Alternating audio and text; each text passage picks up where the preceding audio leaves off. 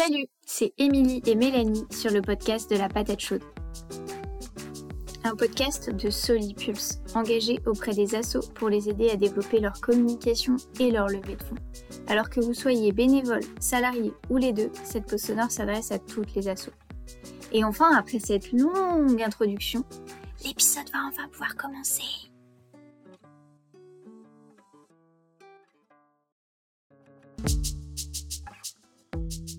Bonjour, c'est Mélanie. Aujourd'hui, on se retrouve pour un épisode toujours plus spécial. Et avant de vous en dire plus sur le sujet du jour, je tiens juste à vous préciser que tous nos épisodes ont pour objectif de vous partager un savoir, une expertise. Euh, il ne s'agit pas d'une promotion particulière d'une association, d'une entreprise ou encore d'une personne. Bref, les épisodes sont libres, gratuits et non sponsorisés. Alors c'est parti, aujourd'hui je suis ravie de recevoir Pauline. Pauline est responsable communication partenariat de la plateforme de financement participatif bretonne. Euh, ça s'appelle Kengo. Et avec elle, on va parler crowdfunding régional, animation d'une campagne, objectifs de financement. Et surtout, on va essayer de tout démystifier. Euh, la recherche de financement, c'est souvent perçu comme une patate chaude, d'où le nom de notre podcast. Coïncidence je ne crois pas. Mais en réalité, euh, il suffit juste de prendre les choses pas à pas, d'appliquer une méthode, de s'y tenir. Euh, alors, tout d'abord, petite euh, définition. Le crowdfunding, c'est quoi? C'est littéralement le financement par la foule. vous comprendrez grâce à Pauline en quoi la foule est importante. Mais du coup, c'est tout simplement un outil de financement qui prend la forme d'une collecte en ligne. pour commencer, est-ce que Pauline, tu peux te présenter? Alors, euh, moi, je suis Pauline, donc la responsable communication de Kengo.bzh, donc la plateforme dédiée, euh, la plateforme de financement participatif dédiée au projet breton. Pour bien euh, poser le, sujet, est-ce que tu peux nous citer 4-5 grandes caractéristiques typiques du crowdfunding? Alors, les principales choses à savoir, en tout cas quand on lance un financement participatif, c'est qu'effectivement, ça va permettre aux porteurs de projets de bien sûr collecter une enveloppe budgétaire. Souvent, c'est plutôt une enveloppe budgétaire qui est complémentaire à d'autres modes de financement un petit peu plus traditionnels, bien que parfois, effectivement, dans le cadre d'une action bien précise, ça peut être l'intégralité de l'enveloppe budgétaire qui soit collectée en financement participatif. Euh, et du coup, le financement participatif va avoir plusieurs avantages. Euh, ça va être notamment le fait de, euh, de, mobiliser un réseau, mais aussi de développer son réseau. Donc ça, c'est une, vraie force, c'est qu'effectivement, on va avoir beaucoup de retombées derrière un financement participatif, beaucoup de connexions qui vont se créer. Donc c'est vraiment une étape qui reste intéressante aussi de ce point de vue-là. Et je dirais, euh, en parallèle de ça, ça va être le fait également d'apprendre ou de réapprendre à euh, communiquer sur euh, son projet, sur une action. et effectivement, ça va, ça va donner pas mal d'outils pour la suite du projet, pour justement un petit peu savoir quelles sont les bonnes pratiques, etc. Donc ça, ça fait partie des choses euh, qui, sont très formatrices pour le ou les porteurs de projets. Et puis aussi, euh, bien évidemment, de euh, crédibiliser le projet auprès peut-être d'autres acteurs, parce que parfois on a besoin aussi derrière de soit convaincre, alors que ce soit une banque, des partenaires ou des fournisseurs ou autres, de s'engager dans le projet. Et c'est vrai que le financement participatif, c'est vraiment une manière de montrer qu'il y a un public derrière qui, soutient, euh, qui soutient le projet euh, et qui a un certain engouement et que ça va donner effectivement ce crédit naturel au projet. Et les financements participatifs, c'est pour des porteurs de projets à but lucratif, mais aussi à but non lucratif. du coup, ensemble, on va plus s'intéresser aux acteurs associatifs, donc aux porteurs de projets à but non lucratif. Est-ce que tu pourrais nous, citer une particularité du crowdfunding pour une association versus un acteur lucratif? La vraie particularité entre les deux, ça va être en général le nombre d'acteurs qui vont être impliqués. Alors que ce soit au niveau des, des ou du porteur de projet, c'est vrai que souvent quand on est sur une activité lucrative, une création d'entreprise ou autre, ou un artiste, on va effectivement être seul ou un, deux ou trois autour du projet. Donc l'articulation notamment des étapes de communication, le fait de mobiliser un réseau, va mieux se dispatcher ou va être beaucoup plus fluide justement parce qu'on sera seul ou deux. dans le cadre d'associations, là souvent le réseau de démarrage est plus important. Donc effectivement les porteurs de projets ou les membres de l'association sont un petit peu plus nombreux. Euh, ce qui va nécessiter effectivement une bonne coordination de tout ce petit monde euh, et euh, soit d'avoir une personne qui effectivement prend un petit peu le, le lead sur les, étapes en disant voilà voilà il va falloir communiquer auprès de telle cible puis ensuite au bout d'une semaine on va passer à telle personnes, etc., etc. Et que le niveau d'implication, c'est super important aussi, idéalement que le niveau d'implication de chacun des membres euh, puisse être euh, quand même assez égal.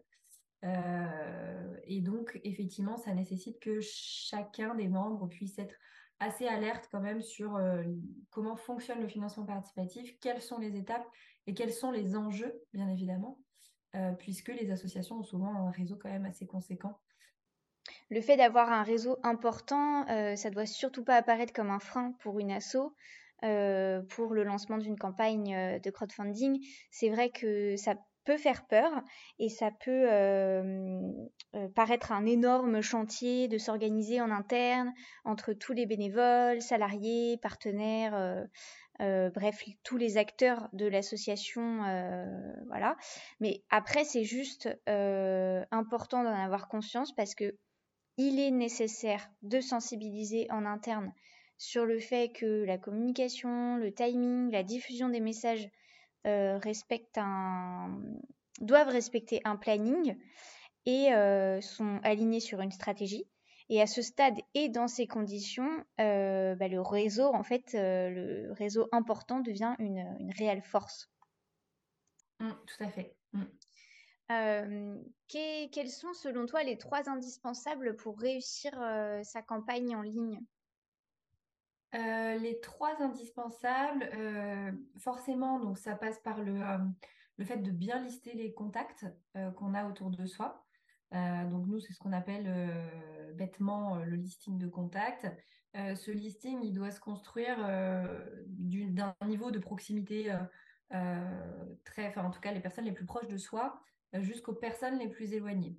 L'idée étant en fait que ça, ça finisse par être un rétro-planning relationnel et que bah, finalement la personne n'est plus qu'à suivre euh, finalement ces étapes qui ne sont en fait que les contacts et euh, l'ouverture en fait du champ des possibles au fur et à mesure justement de ces euh, différents cercles de personnes.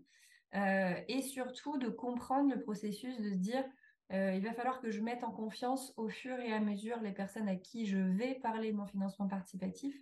D'où le fait qu'effectivement on ne démarre pas un financement participatif en parlant par exemple de son projet directement sur les réseaux sociaux, à tout son réseau, parce que dans son réseau, on a des personnes qui sont plus ou moins proches et des personnes notamment qui seront plus ou moins, euh, euh, en tout cas en, termes psychologiques, j'entends, euh, qui se sentiront plus ou moins OK avec le fait d'aider l'association en fonction de leur niveau de proximité. Donc si quelqu'un voilà, qui connaît pas trop l'association, ou en tout cas le, les membres de l'association au démarrage arrivent euh, bah, dans les premiers jours sur la campagne. Le risque, c'est qu'ils euh, se disent Oula, euh, il n'y a pas encore beaucoup de choses qui a été collectées, enfin, il n'y a pas beaucoup de dons sur la campagne. Euh, c'est pas vraiment moi qui suis censée amorcer cette chose-là. Euh, c'est pas mon don qui fera la différence. donc il y a vraiment effectivement cette, cette jauge à bien placer et à bien saisir surtout. Donc le listing de contact, ça va vraiment aider à ne pas se perdre et se disperser. Mmh euh, et correctement faire les relances à terme. et euh, après, derrière, on va avoir euh, effectivement le, le, fait de pourquoi pas fonctionner sur un système de palier également pour justement se dire voilà, j'ai peut-être un objectif final en tête, donc un montant à atteindre, une enveloppe budgétaire à collecter. mais comme effectivement le calcul doit être savamment réfléchi en se disant plutôt combien de personnes vont pouvoir me soutenir dans mon réseau, qu'à l'inverse, de se dire j'ai besoin de telle enveloppe, donc je définis telle enveloppe comme étant mon objectif. le système de palier, de se dire par exemple je commence par 5-10 000 euros à collecter, puis ensuite 15, puis ensuite 30, etc. Euh, ça va permettre de sécuriser déjà les fonds, puisque la plateforme euh, pourra verser les fonds qu'à partir du moment effectivement où euh, le seuil des 70% de réussite du premier palier, puisque ensuite, une fois que le premier palier est atteint, nous, dans tous les cas, c'est sécurisé, on pourra verser les fonds. Donc voilà, c'est se dire, OK, je me base là-dessus pour communiquer continuer à communiquer, continuer à collecter des fonds en déclenchant d'autres paliers. Donc euh, cette réflexion, elle est intéressante à avoir en se disant qu'est-ce que je mets également derrière euh, ces paliers-là? Qu'est-ce que je vais faire avec 5-10 000 euros? Qu'est-ce que je ferai si j'atteins 15 ou 30 000 euros en plus? Voilà, donc ça c'est important également de réfléchir à cette structuration. Et bien évidemment, bah, le troisième point, comme je le disais un petit peu précédemment, c'est de respecter les étapes de communication. Euh, ça, c'est vraiment indispensable puisque euh, si on donne cette, cette stratégie, c'est qu'elle euh, elle a été éprouvée et qu'elle fonctionne. C'est vrai que tout est très très lié et l'aspect psychologique des personnes, c'est vraiment quelque chose qu'il ne faut pas négliger parce que dans son réseau proche, bah, la confiance est de base acquise, alors que quelqu'un qui va être touché, par exemple, par l'intermédiaire d'un prescripteur ou de la presse, etc., va besoin, va avoir besoin, pardon, d'être rassuré. Et donc le fait que la campagne ait déjà pris, qu'il y ait déjà des dons, etc., ça rassure euh, et ça, donne confiance et ça incite à faire un don. Euh, en fait, c'est très très lié à, euh, par exemple, ce qu'on qu'on dit sur aussi les équivalences de dons. C'est important de pouvoir dire aux gens, mais grâce à ça, grâce à tant d'argent, je vais pouvoir faire ça avec mon association. Bah là, le fait que la cagnotte, la collecte est déjà pris, on se dit ah bah en fait oui si moi aussi je contribue, mon don finalement va aura un impact parce que le projet va aboutir parce qu'il y a beaucoup de contributeurs, voilà. C'est ça, tout est relié effectivement. Du coup, Kengo, c'est une, plateforme juste, je, rappelle, 100% régionale. Qu'est-ce que la dimension régionale peut apporter aux, porteurs de projets? Alors, ce que ça va apporter, c'est le fait notamment de prendre quand même conscience qu'aujourd'hui, notamment quand on va dépasser les cercles proches qui, pour le coup, peuvent, eux, être de tout horizon, ou le cercle autour du projet, on va commencer à se dire, bah, là, c'est quand même intéressant que ma campagne de financement participatif touche des personnes en dehors de, du réseau qui est déjà euh, celui que j'ai moi constitué. Donc, c'est se dire euh, comment et par quel biais je vais pouvoir justement euh, aller trouver un réseau cohérent et qui aura envie de soutenir le projet. Donc, c'est vrai que dans le cas d'une association, notamment, en fait, on va très souvent se dire, euh, parce que cette association est près de chez moi et euh, bien évidemment après il faut que l'action, la cause ou autre euh, intéresse, mais globalement on va avoir une sensibilité en tant que donateur qui va être accrue parce qu'on va se dire que ça se passe près de chez soi.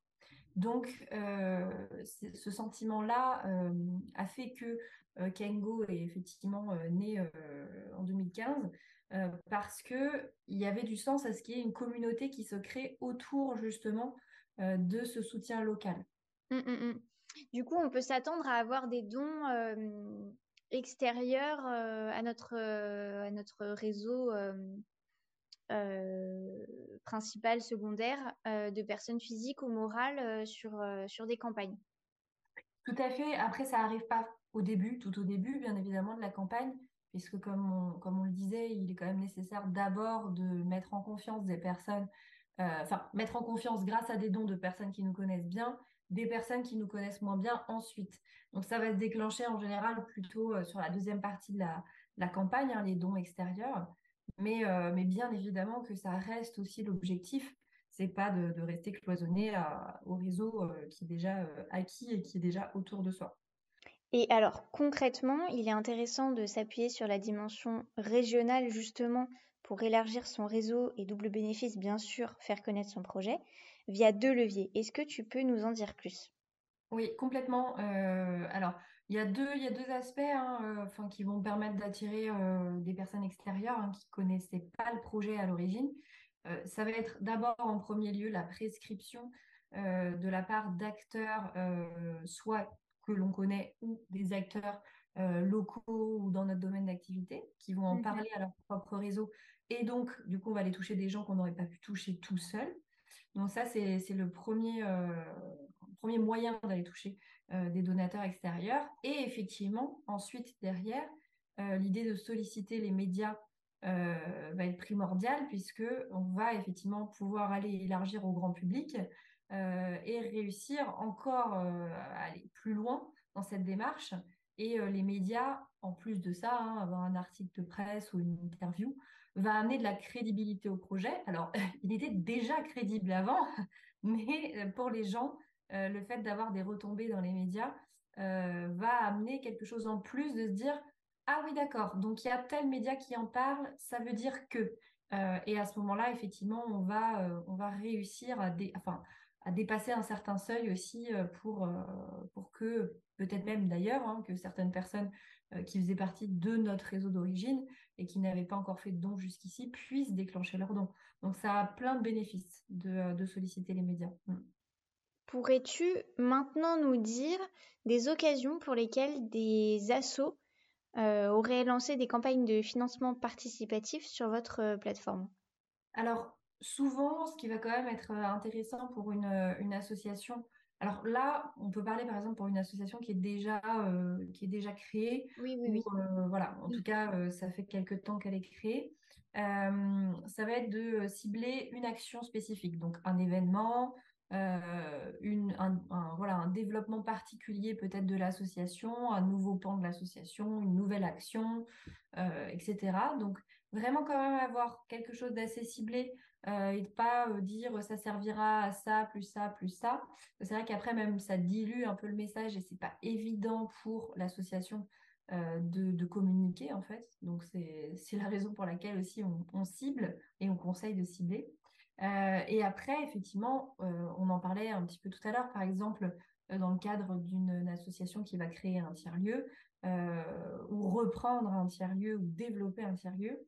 Euh, ou euh, voilà, en tout cas, une création au, sens large. Euh, là, effectivement, il n'y a pas forcément besoin d'avoir un sujet ciblé, puisque la création ou le développement est le, le sujet lui-même, en fait, du financement participatif. Et là, ça peut être des besoins qui sont d'ordre matériel, pourquoi pas des travaux, etc. Finalement, on peut résumer ça à une campagne de financement participatif lancée égale la réponse à un objectif au sein de l'association. Et c'est vrai que euh, c'est très fréquent euh, au sein d'un même projet euh, qui est un, qui est, enfin que, que ce, projet, cet unique projet réponde à différents objectifs.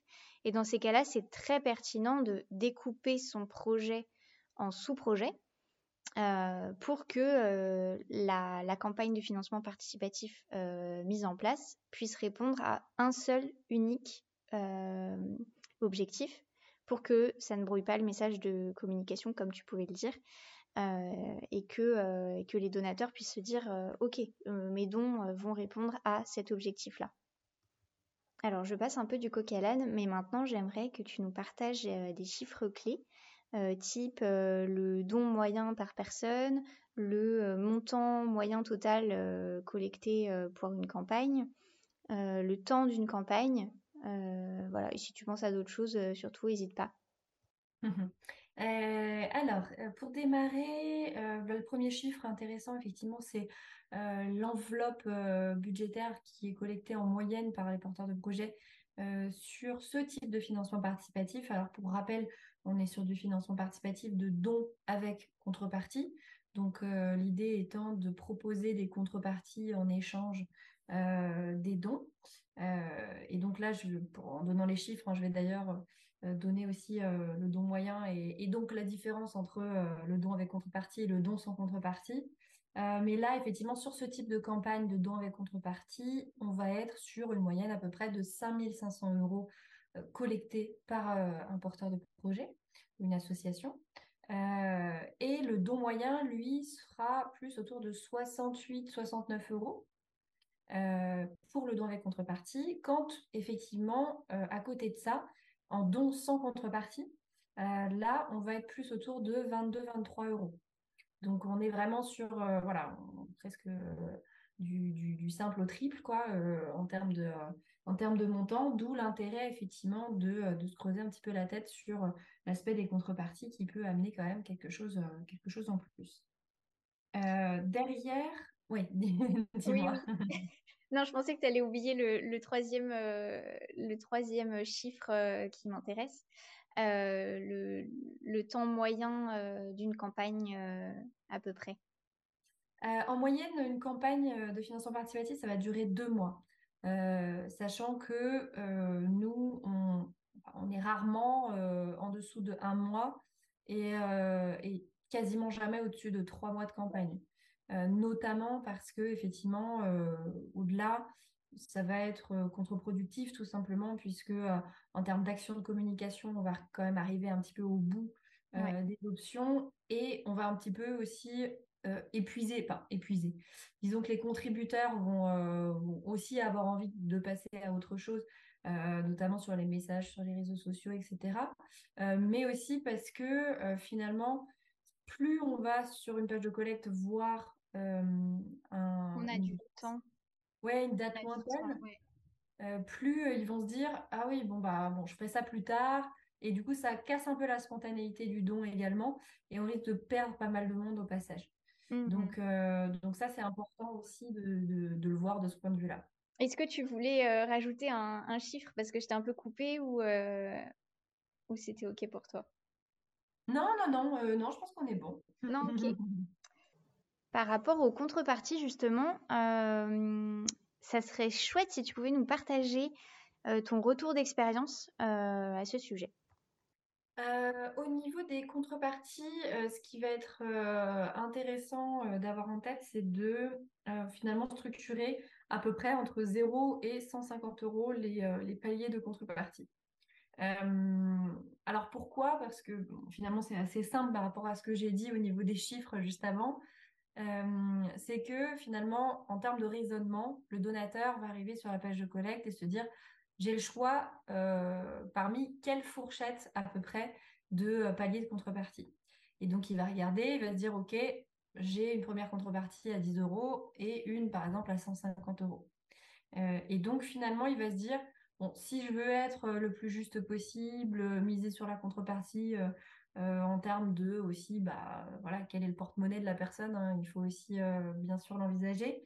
Euh, il va souvent se situer au milieu. Et finalement, on se rend compte que ce milieu-là, c'est autour finalement des 68-69 euros de dons moyens dont j'ai parlé précédemment.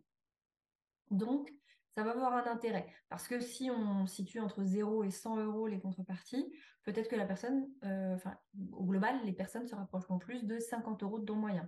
Mmh. Donc voilà, ça, laisse supposer effectivement que la logique de proposer des contreparties entre 0 et 150 euros est intéressante. Après, attention à ne pas noyer les, euh, les donateurs et les contributeurs sous un trop grand nombre de contreparties. Donc l'idéal, c'est d'avoir 5-6 paliers de contreparties. Euh, alors que ce soit euh, pour cette raison-là, ou même pour le porteur ou les porteurs de projet, pour une question logistique, puisque effectivement derrière il va falloir gérer également le fait de, dispatcher, d'envoyer les contreparties. donc voilà, il faut effectivement réfléchir à, cet aspect-là.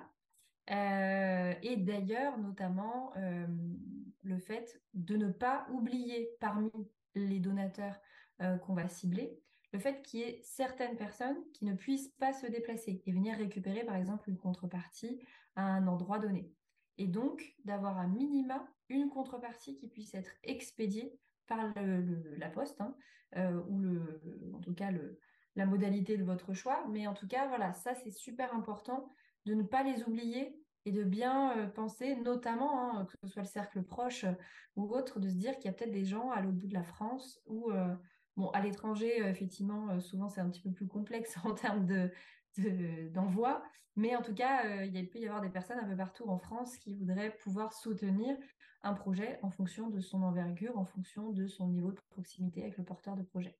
La, question des, des, dons moyens, enfin c'est ça se vérifie aussi sur les formulaires de dons, enfin quand une, une, asso fait une, une campagne d'appel à dons, c'est vrai que quand il y a trois montants, trois montants proposés, le, le, le, don le plus fait, c'est le, le, don du milieu, quoi. Donc donc c'est vrai que c'est vrai que c'est important d'y penser pour les contreparties. Est-ce que tu pourrais maintenant nous partager ta contrepartie favorite et la plus atypique publiée sur Kengo? Euh, alors il y en a, enfin il y en a plusieurs. Euh, je pense que je pourrais en citer deux euh, que j'ai que j'ai bien aimées. Alors il y en a une qui est plus compliquée à mettre en place que l'autre.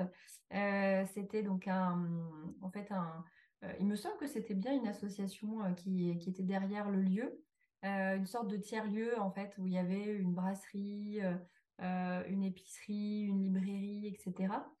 Euh, et, eux avaient proposé, alors là pour le coup c'était très avantageux pour les donateurs, euh, c'était euh, pour 25 euros donnés, vous pourrez venir consommer le double au bar. Donc bon là forcément vu qu'eux fabriquaient leur propre bière, je pense qu'ils retrouvaient leur petit au, niveau de, au niveau de ces consommations.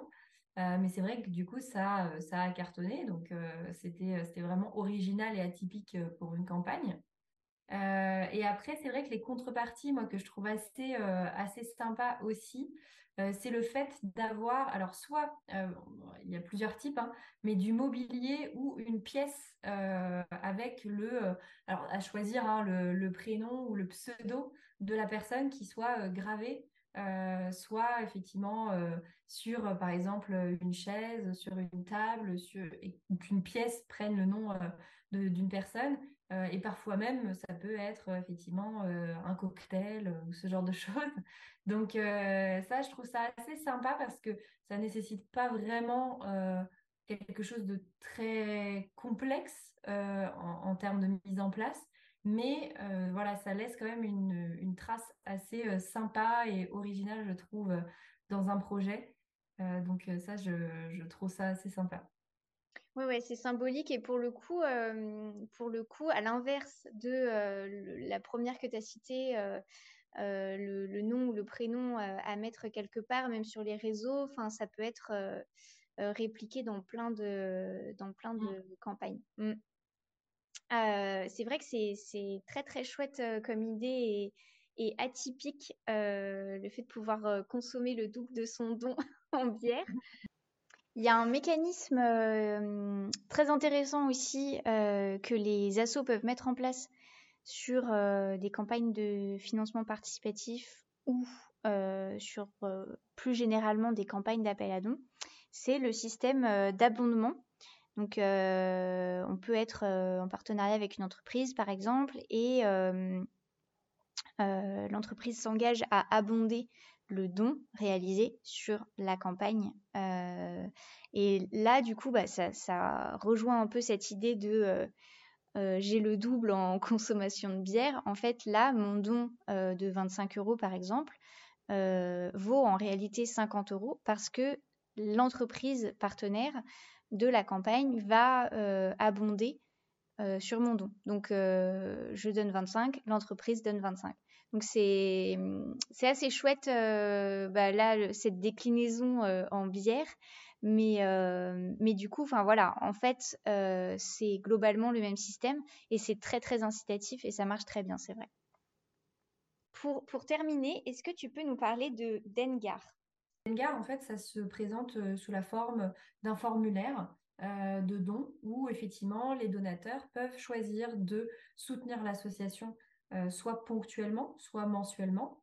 Euh, et ça, euh, pour soutenir effectivement les actions qui seront citées sur le formulaire ou de manière générale l'association. un formulaire de don à intégrer de toute urgence sur son site internet, n'est-ce pas? Non, mais plus sérieusement, enfin très très utile aussi pour animer ces campagnes d'appel à dons tout le long de l'année. donc voilà. Pauline, merci beaucoup pour ton temps et ce partage d'expérience en tant que plateforme de financement participatif régional. Euh, c'est vrai que la, dimension régionale peut être un véritable atout lorsqu'on sait que la majorité des contributeurs s'intéressent de plus en plus aux projets qui se développent euh, proches de chez eux. Dans l'esprit consommation locale, on pense aussi euh, soutien local. Voilà, pensez-y. Et on se retrouve pour un prochain épisode. surtout si vous avez des questions, des remarques, des besoins N'hésitez pas, euh, vous le savez, Solipulse est là pour vous épauler, vous les assos, sur toutes les questions euh, de recherche de fonds et donc aussi sur la question du crowdfunding. Voilà, voilà, cet épisode est terminé. On vous dit à bientôt. D'ici là, prenez soin de vous.